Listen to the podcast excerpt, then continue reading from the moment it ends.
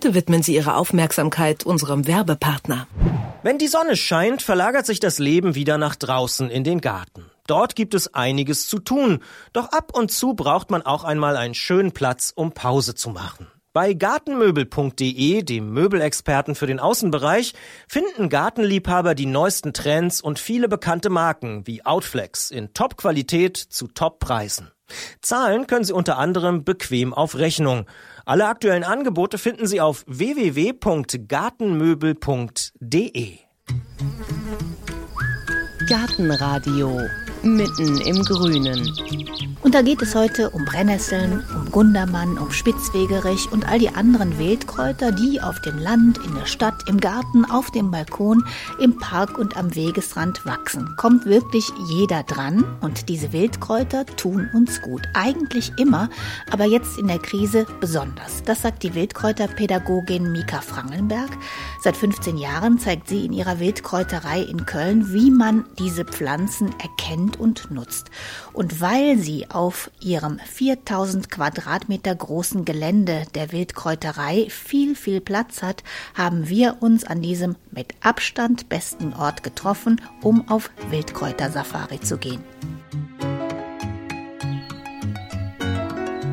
Eine Art Wildkräuter-Notfallkit schwebt mir vor, als ich zu Mika Frangenbergs Wildkräuterei an einer Ausfahrtsstraße von Köln radele. Das Tor ist offen.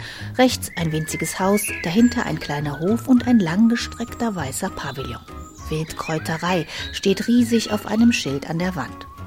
Kein Mensch da, aber durch die Fenster des Pavillons sehe ich eine Frau mit Jeanspullover und blauer Pudelmütze hinter dem Haus. Also gehe ich an dem Pavillon vorbei auf das ausgedehnte Gelände. Kein schicker Garten, eher eine Wiese. Ein paar Hochbeete an der Seite, aus einer Ecke leuchtet ein blauer Bauwagen. Mika Frangenberg hat eine Handvoll Stühle nebeneinander aufgereiht und streicht sie an. Die Wildkräuterei hat wegen Corona geschlossen, da ist Zeit für Reparaturarbeiten. Was das für ein Riesengelände ist, möchte ich als erstes von ihr wissen. Wir sind in einer ehemaligen Gärtnerei. Bis in die 1970er Jahre wurden hier Blümchen gezüchtet sieht man nicht mehr. Ne? Hier wurde überhaupt nichts gemacht. Die Gebäude der Wildkräuterei wurden weitervermietet, aber das ganze Areal lag im Grunde genommen brach. Und brach bedeutet für die Natur immer, sie kann machen, was sie will. Und das hat die hier gemacht. Also wir haben ja hier auf dem Gelände alles, was man als Kräuterpädagogin, was man da so braucht, weil hier natürlich alles wächst, was normalerweise in der Stadtnatur, in der wilden Stadtnatur auch wachsen würde, wenn man es ließe. Wir lassen es ja hier. Im Moment sieht das hier alles kurzgeschoren aus. Aber in zwei Monaten steht das alles wieder brusthoch. Also jetzt ist im Grunde genommen die beste Zeit. Deshalb ist es ein wirkliches Elend, dass die Wildkräuterei im Moment keine Seminare anbieten kann. Weil jetzt natürlich die jungen Kräuter am heilkräftigsten und auch am leckersten sind. Was machen wir denn heute? Wir machen ein Oxymehl. Wir sammeln für einen Kräuterauszug aus Honig und Essig. Das hört sich erstmal Pi an. Tatsächlich muss das aber vier Wochen stehen und wird dann mit Wasser verdünnt. Und dann schmeckt das großartig. Und es ist auch noch top gesund. Was suchen wir da jetzt als erstes? Also im Grunde genommen können wir alles nehmen, was jetzt so kreucht und fleucht, weil alle Wildkräuter haben ihre heilende und gesunde Eigenschaft. Da ist quasi egal, was man nimmt. Der eine kann ein bisschen mehr, der andere ein bisschen weniger oder der eine das, was der andere nicht kann. Aber grundsätzlich kann man sich, wenn man die Pflanzen kennt, erstmal durch die Natur fräsen und alles sammeln, was man kennt. Sollen wir mal sammeln? Ja, dazu braucht man ein Körbchen und ein kleines Messer. Mika Frangenberg greift sich ein geflochtenes Weidenkörbchen. Handschuhe, Gartenschere. Und dann gehen wir die etwas abschüssige Wiese hinunter. An einem Baum machen wir Halt. So, jetzt sitzen wir vor der Brennnessel. Die hat jetzt gerade eine sehr grüne, sehr frische Anmutung. Genau den Look, den man braucht, um sie zu beernten.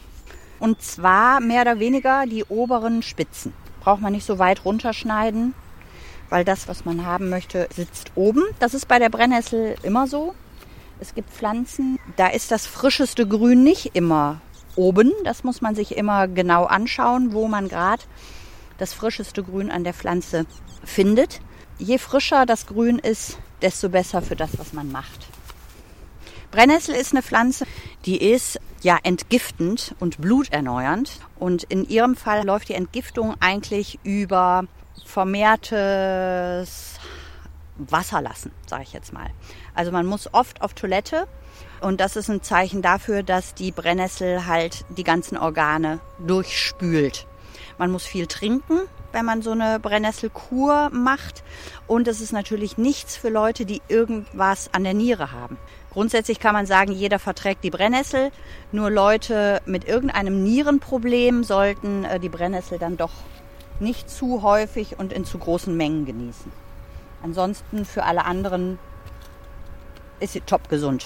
Nicht nur wegen der Entgiftung, sondern auch wegen den vielen Mineralien, die da drin sind und Vitaminen. So, das reicht schon. Zutat Nummer 1 für unser Oxymel, also unseren Sauerhonig, sind fünf bis sechs Hände voll Brennnesselspitzen. Das halbe Körbchen ist voll. Oxymel klingt modern, ist aber schon seit der Antike bekannt. Chinesen und Russen sollen darauf schwören. Hierzulande sind wir gerade dabei, Oxymel neu zu entdecken. Genau wie die Wildkräuter generell. Kommen wir mal zu unserem Wildkräuter-Notfallkit. Dann ist ja jetzt im Moment das Thema Virus. Hm. Gibt es denn Kräuter, die gegen Viren helfen? Nee, gegen den nicht. Ich glaube, das Kraut wäre schon gefunden und äh, hätte Berühmtheit erlangt. Nein. Das Einzige, was man machen kann, ist echt sein Immunsystem so gut auf Trab halten, wie es irgendwie geht, sich gesund ernähren, sich viel an der frischen Luft bewegen und der Rest ist so ein bisschen Hoffen auch. Gegen dieses Virus helfen jetzt Kräuter nicht, gegen andere Viren denn? Es gibt Kräuter, die antiviral wirken, also die haben auf jeden Fall den Ruf, das zu tun. Aber man muss sich das nicht vorstellen wie eine Pille, die man schluckt und dann wupp ist der Virus weg, sondern das unterstützt, sagen wir mal, auch dann das Immunsystem, was selber anfängt zu kämpfen, ein bisschen mehr, als wenn man das Kraut vielleicht nicht genommen hätte. Also es sind Gesunderhalter und volksheilkundliche Mittel und sie wirken eher prophylaktisch, nicht ad hoc. Welche sind denn die Kräuter, die gut sind fürs Immunsystem? Also grundsätzlich kann man mal sagen, alle Kräuter, die hier wachsen, haben die Kraft, das Immunsystem anzuregen bzw. zu stabilisieren. Allein schon durch Chlorophyll und Vitamine, Vitamin C zum Beispiel. Das haben viele Kräuter in so hohem Maße, dass da ein schnöder Kopfsalat aus dem Supermarkt nicht mithalten kann. Hier haben wir zum Beispiel eine Pflanze, die kennen die meisten Menschen so nicht. Die ist jetzt frisch grün und blüht irgendwann gelb. Das ist Nelkenwurz. Immer wenn Wurz, der Wortteil Wurz in einem Pflanzennamen auftaucht, kann man davon ausgehen, dass es irgendwann mal für unsere Urahnen eine sehr wichtige Arzneipflanze gewesen ist. Deshalb das Wurz am Ende. Und es deutet darauf hin, dass nicht das obere Grün das Wertvolle war, sondern die Wurzel. Und die Wurzel hat in ihrer Wirksamkeit sehr viel mit unserer Gewürznelke zu tun. Wie wirkt die dann? Naja, die ist zum Beispiel, wenn man die in den Mund nimmt und kaut, schmerzstillend. Wenn man Zahnschmerzen hat, dann könnte man auf dieser Wurzel rumkauen und hätte so eine betäubende Wirkung. Die Wurzel hat alles das, was unsere Gewürznelke hat. Das ist auch ein Antibakterium. Das heißt aber, Kräuter können gegen Bakterien was ausrichten. Gegen Viren nicht so doll, aber gegen Bakterien schon. Ja, also es gibt Kräuter, die können was gegen Viren. Die meisten können was gegen Bakterien, weil man muss sich vorstellen, all diese Inhaltsstoffe, die die Pflanze bildet, bildet die ja nicht für uns. Die bildet die für sich als Fraßschutz und als Gesundheitsmittel, ja da, wo die Pflanzen stehen, werden die auch bombardiert mit Bakterien, vielleicht auch mit Viren, mit Pilzen, was weiß ich alles. Und die Pflanze hat natürlich etwas erfunden, sage ich jetzt mal, was dagegen wirkt. Indem wir die Pflanzen essen, setzen wir den Wirkstoff frei in unserem Körper. Und wenn ich aber jetzt hier ein Blättchen nehmen würde von dem Nelkenwurz, haben Sie gesagt? Mhm. Kann man riechen? Naja, ich sage immer zuerst, muss man die Pflanze, sagen wir mal, 90-prozentig tatsächlich bestimmen können. Und dann darf man vielleicht davon ein Blättchen nehmen. Ja, Sie haben das jetzt gemacht, weil ich gesagt habe, ist die Nelkenwurz. Ne? Machen Sie das niemals in der freien Natur. Wir haben auch giftige Pflanzen in unserer Stadt Natur und es ist enorm wichtig, dass man die Pflanze erst, sagen wir mal, beerntet, wenn man sie a genau kennt und b, wenn man das, was man erntet, auch benutzt und dann nicht einfach wieder in die Natur schmeißt, nur weil man sich das mal eben angucken wollte. Ich steck's in die Tasche, das Als Blättchen. Pädagoge wird man ein nerviger Naturschützer und ist sehr achtsam mit allem Grün. Okay, dann gucken wir mal weiter. Was haben wir denn noch hier Schönes? Wir haben hier was Interessantes. Da sind wir so dran vorbeigegangen. Das ist eine Ecke, die sieht nicht besonders schön aus, aber man sieht, da kommt gerade was raus. Ne? Wie diese Stängel. Mhm. Sieht so ein bisschen aus wie grüner Spargel. Das ist japanischer Knöterich. Eine Pflanze, die viele Leute verteufeln, weil sie sich gerade ziemlich breit macht, überall an unseren Flüssen, an den Ufern. Aber die wenigsten Leute wissen, dass die extrem lecker ist. Und ist auch gesund? Ja, man hat da etwas drin gefunden, äh, was die Franzosen regelmäßig in ihrem Rotwein zu sich nehmen. Die Pflanze ist herzstärkend. In dem jungen Zustand, in dem die jetzt sind, kann man die abmachen und reinbeißen. Ist hohl, ist total saftig und schmeckt wie Rhabarber, wenn man Rhabarber roh essen könnte. Mal probieren. Lecker. Schmeckt wie eine Mischung aus Obst und Gemüse. Ein bisschen sauer. Ja, man kann alles damit machen, was man mit Rhabarber macht. Ich mache da Streuselkuchen von, ich mache da Saft von. Mousse kann man machen. Könnte man den jetzt auch mit irgendwas anderem verwechseln, was giftig ist? Ne, der sieht so eigenartig aus und so fremd, den kann man nicht verwechseln. Tun wir jetzt auch gerade hier was fürs Immunsystem, wenn wir den essen? Immer, immer. Also es gibt im Internet Listen, da werden immer die Lebensmittel, die wir im Supermarkt kaufen können, mit ihren Inhaltsstoffen entgegengesetzt dem, was hier an wildem Grün so wächst. Und das ist Wahnsinn, was es da für Unterschiede gibt. Also man kann grundsätzlich sagen, wir kaufen im Supermarkt Dinge, die uns satt machen, aber nähren tut uns das wilde Zeug.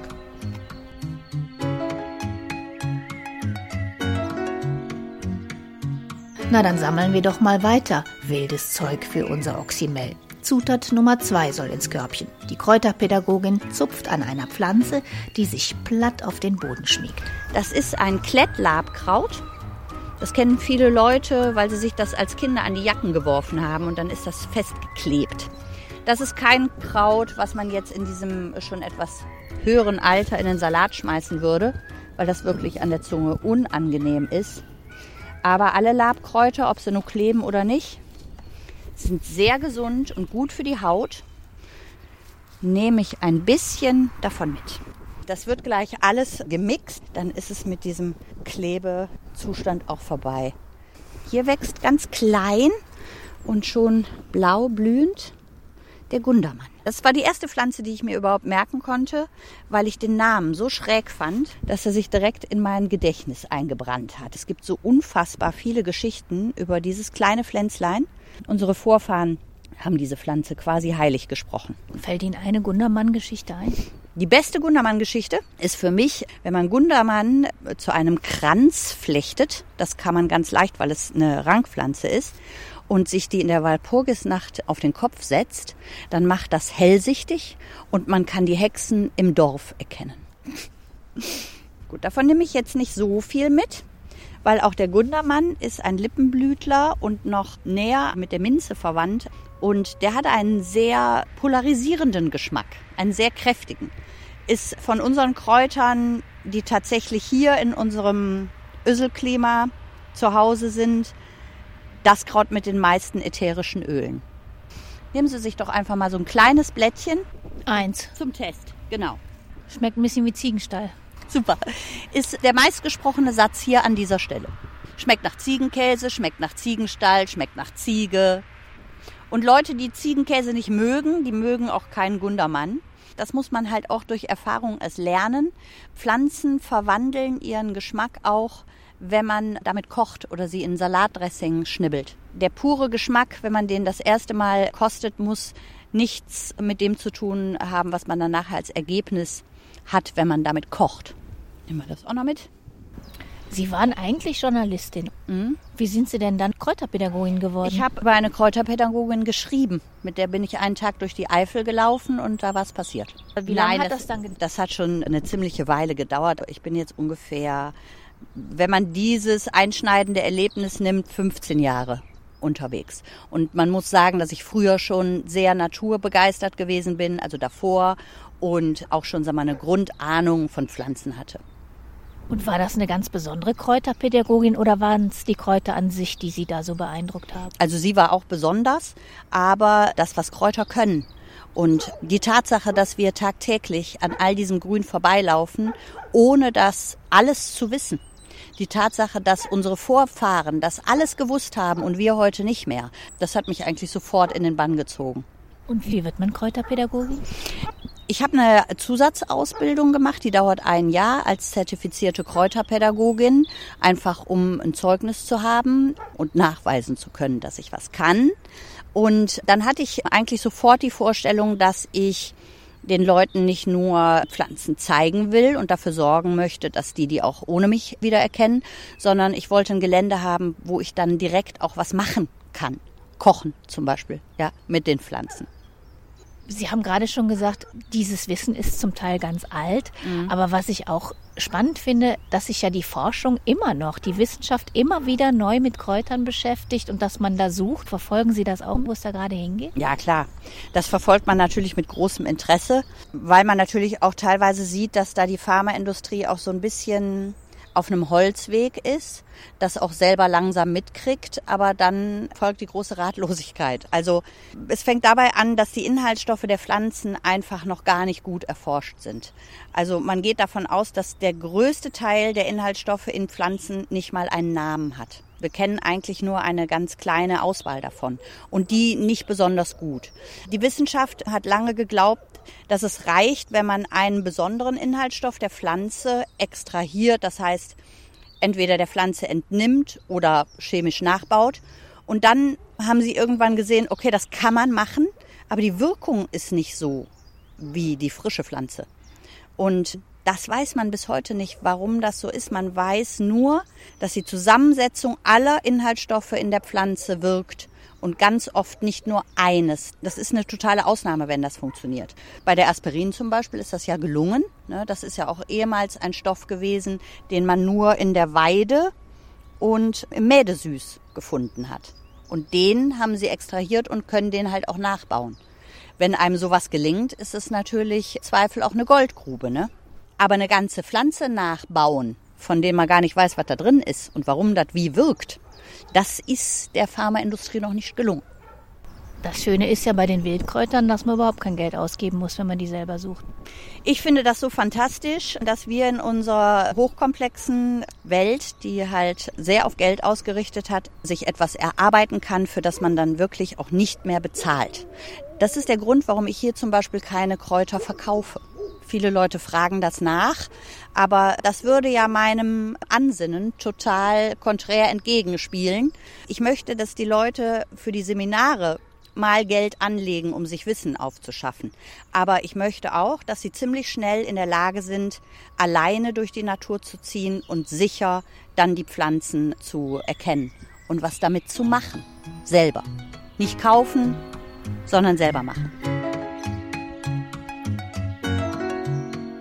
Na, dann machen wir doch mal weiter mit der Frage, wie wir selber mit Kräutern das ein oder andere Problem in den Griff bekommen können. Es gibt ja viele Leute, die sind jetzt beunruhigt in dieser Zeit, die schlafen vielleicht schlecht. Mhm. Kann ich da auch irgendwo was essen oder trinken, das mir hilft, ein bisschen ruhiger zu werden? Ja, wir haben jetzt im Moment noch gerade die Zeit, wo man vielleicht Wurzeln vom Baldrian ernten könnte. Der wächst hier auch. Gut, die Pflanze muss man kennen. Das ist bei allem erstmal das A und O. Ne? Aber wenn man weiß, wie ein Baldrian in äh, sag mal, sehr jungen Jahren aussieht, dann kann man die Wurzel ausbuddeln und die trocknen, sich daraus einen Tee machen oder eine Tinktur ansetzen.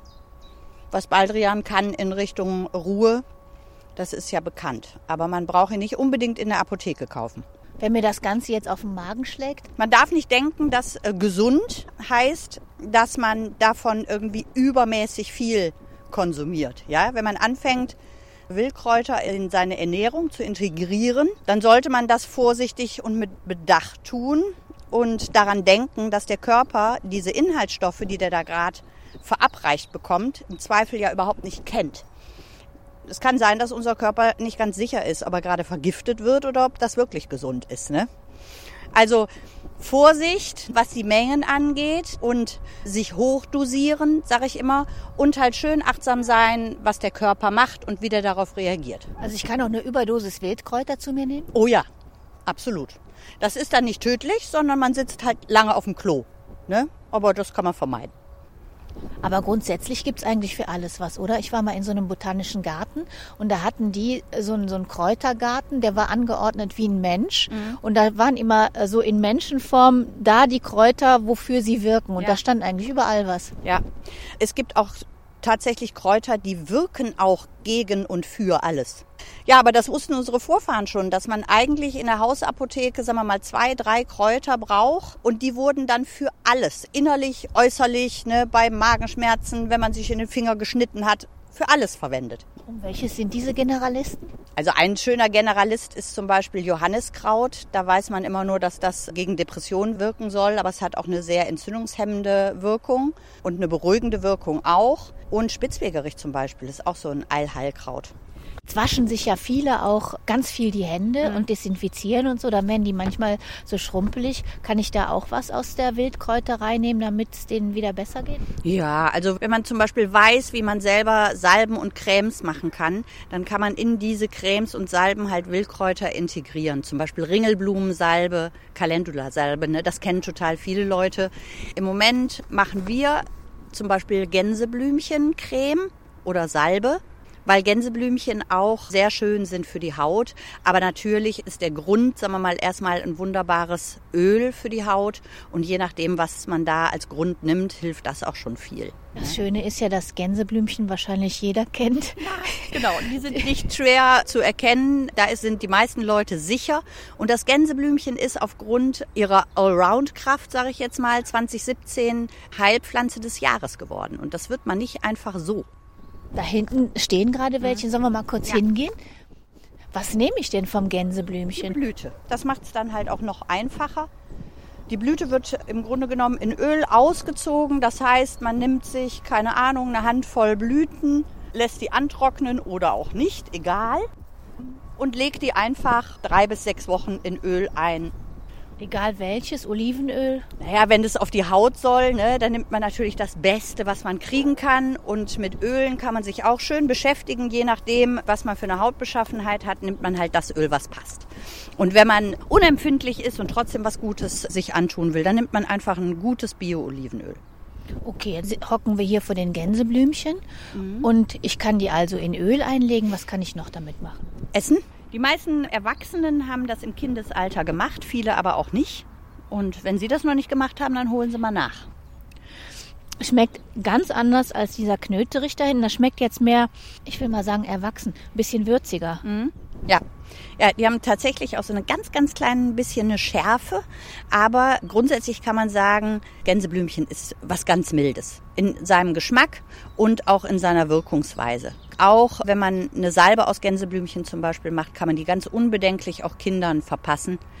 Weil das Gänseblümchen keine Pflanze ist, die mit irgendeinem Wumms wirkt, sondern wirklich mild und sacht. Das Schöne am Essen ist, dass man das tatsächlich mit der ganzen Pflanze machen kann. Sie sehen ja, dass die Gänseblümchen unglaublich viele Blätter haben in Bodennähe. Und wenn man genau hinguckt, dann sehen die aus wie so ein kleiner geschrumpfter Feldsalat. Die werden tatsächlich genauso geerntet, bodennah mit dem Messer abgeschnitten und man guckt, dass man dann immer so ganze Rosetten hat. Meinetwegen auch mit einer kleinen Knospe drin. Natürlich kann man die auch essen. Ne? Und dann ist das quasi diese kleine Blattrosette, die aussieht wie ein Mini-Feldsalat, das, was in den Salat kommt. Kann ich ja auch mal so probieren, Ja. oder? Schmeckt auch ein bisschen säuerlich. Ich bin fast der Blütenfan. Ja, das ist aber ein schönes Beispiel dafür, dass Blüte und Blatt halt bei weitem nicht gleich schmecken müssen. Ne?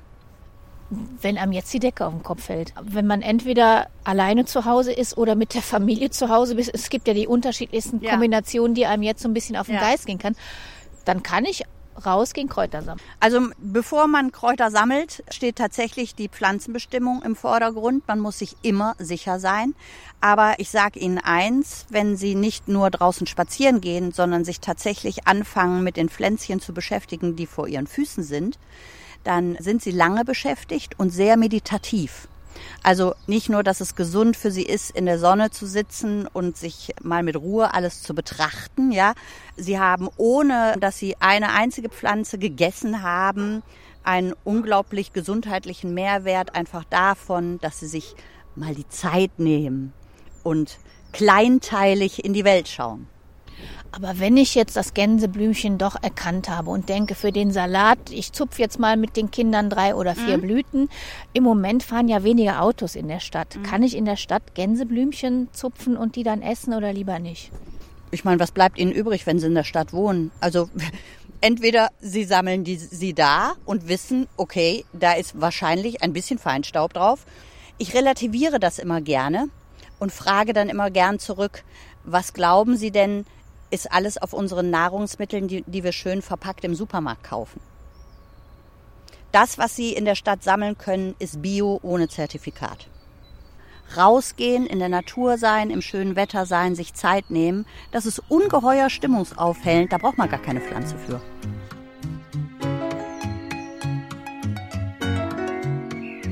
Stimmungsaufhellend ist der Rundgang durch die Wildkräuterei auf jeden Fall. Wie gut, dass er noch weitergeht, denn unser Weidenkörbchen ist immer noch nicht voll. Wir brauchen noch eine Zutat für unser Oxymel.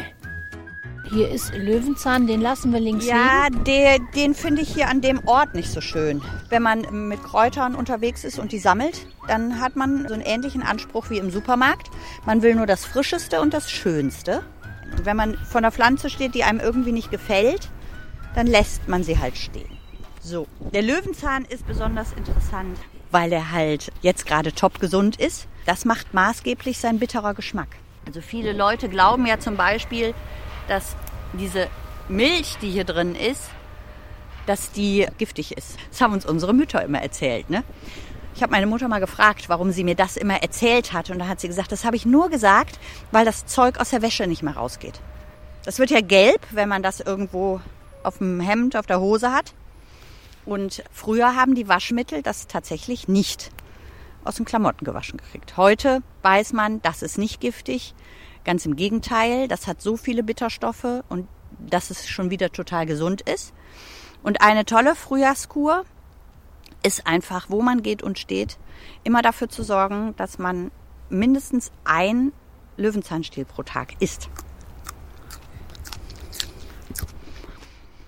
Ein Löwenzahnstiel versorgt einen mit der Tagesdosis Bitterstoffe, die man braucht, um den Stoffwechsel anzuregen und alle Entgiftungsmechanismen im Körper auf Trab zu bringen. Und hier bei dem Löwenzahn ist interessant zu wissen, dass man tatsächlich die ganze Pflanze essen kann.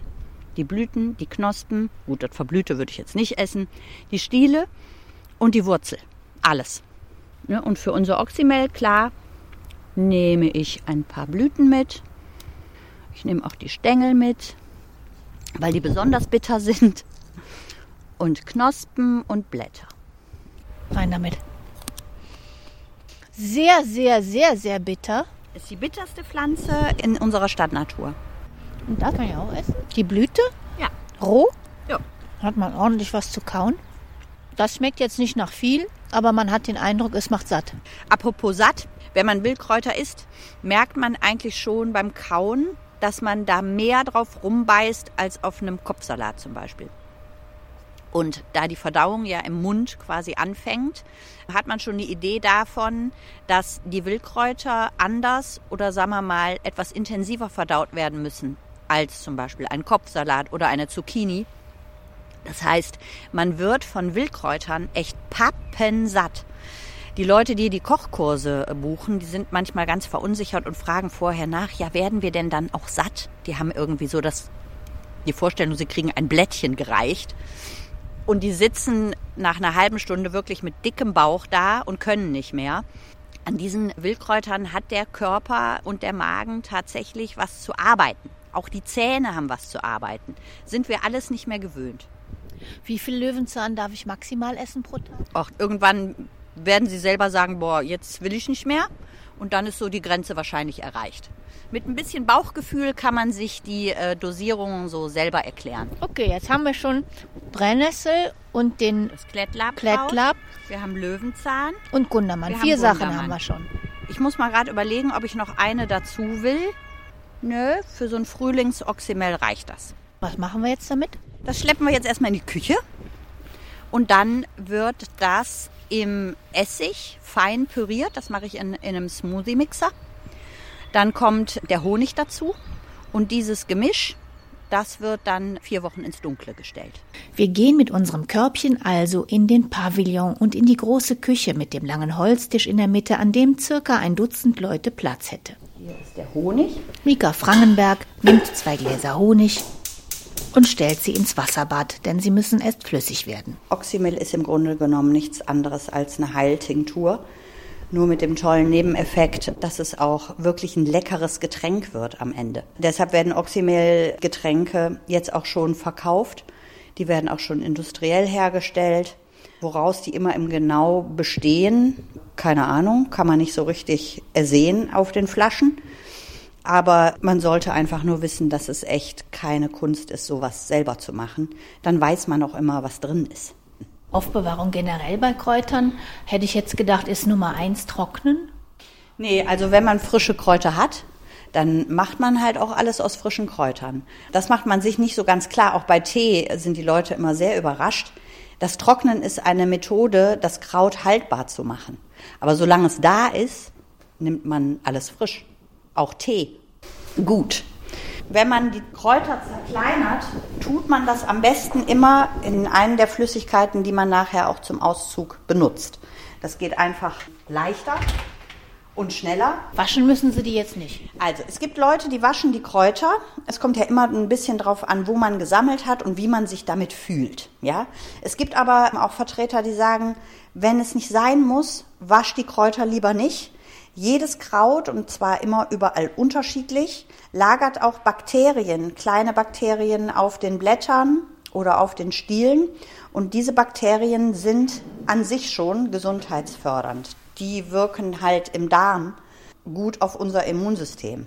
Es ist so zweigespalten. Manche Leute sind halt sehr auf Hygiene bedacht und haben ein nicht gutes Gefühl, wenn sie das so irgendwie verwenden. Aber ich mache das ja schon lange und ich bin da sehr unempfindlich geworden.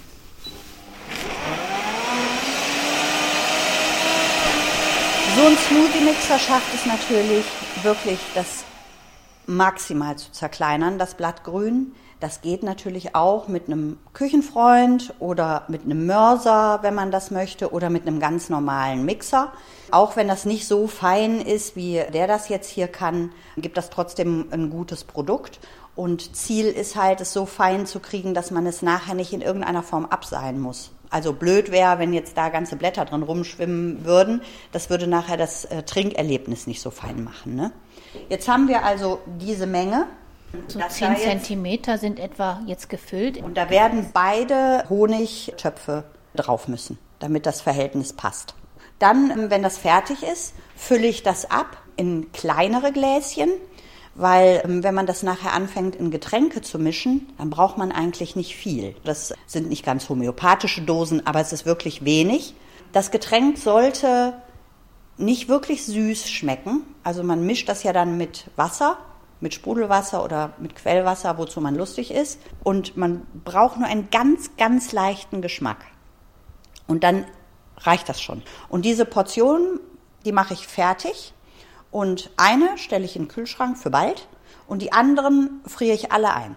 Das heißt, ich mache mir eine große Menge, lasse die erstmal wirken und nachher kommen die in kleinere Teile und dann werden die eingefroren, damit ich sie dann halt so peu à peu benutzen kann und immer was vorrätig. Also wenn wir dann jetzt hier diesen Oxymel herstellen mit der halben Flasche Essig, mit diesen vier Kräutern, mit den zwei Gläsern Honig, da kommt man ja dann ewig mit aus. Ja, da kommt man ewig mit aus. Das ist eine Jahresration. So, nur mal pur zum Testen. Mika Frangenberg füllt die frisch gemixte, schaumig grüne Flüssigkeit aus dem Mixer in ein kleines Tässchen und streckt es mir entgegen. Pur und unverdünnt. Mmh, es ist süß. Kein Wunder, dass man das nachher noch verdünnt, aber es schmeckt fast wie ein Cocktail. Und ich sage mal eins nur unter uns: Das geht auch in Sekt.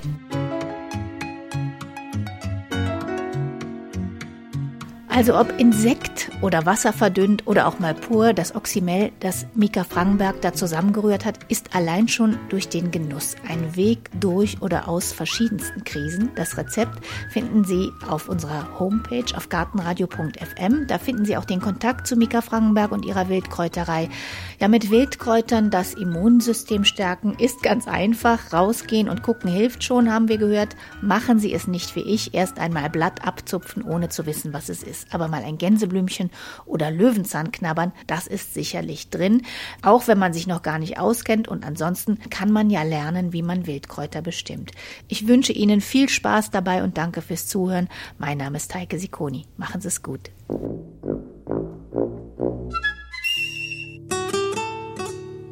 Gartenradio Gezwitscher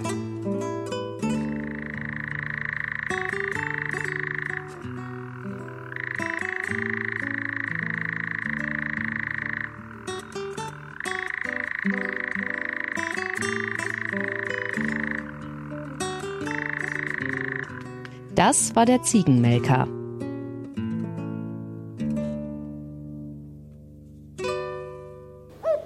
Gartenradio Ausblick. In der nächsten Folge hören Sie. Ja, da können Sie Ihr grünes Weltwunder erleben. Es geht nämlich um die hängenden Gärten von Babylon. Die gehörten in der Antike zu den sieben Weltwundern. Das war das erste Mal in der Geschichte, dass es eine Verbindung von Architektur und Pflanzen gab, die erste Stadtbegrünung sozusagen. Und eine Ausstellung im Museum für Gartenkunst in Düsseldorf zeigt, wie groß der Einfluss dieser hängenden Gärten bis heute ist, auch wenn es um dieses Weltwunder noch viele Rätsel und Missverständnisse gibt. Das Wort hängen ist natürlich das größte Missverständnis, das uns diese hängenden Gärten mit auf den Weg gegeben haben. Denn unter dem griechischen Wort Kremastos ist eigentlich ein Schweben gemeint. Und dieses Schweben meint in der Waagerechte auf einer Substruktion angepflanzt. Also man muss sich vorstellen, die Substruktionen müssen sehr, sehr fest und sehr, sehr stabil sein, weil eine vielleicht ein Meter dicke Erdschicht dann auf 100 Quadratmetern, kann man sich ja leicht ausrechnen, was das bedeutet, aufgesetzt wurde, um dann die entsprechenden Bäume zu pflanzen. Wenn man sich klar macht, welche technologischen Probleme und technischen Probleme solch ein Dachgarten als hängender Garten mit sich brachte, die gelöst werden mussten, dann ist das schon für Zeitgenossen bewundernswert gewesen. Ist ja auch bei uns heute noch bis vor ein paar Jahrzehnten war ja die Angst, ein Flachdach würde immer nur durchsuppen, weit verbreitet. Das hat man ja heute auch technisch in den Griff bekommen. Und insofern sind die hängenden Gärten irgendwie auch so eine Art Medium, um die Fantasie verschiedener Jahrhunderte nebeneinander ablaufen zu lassen.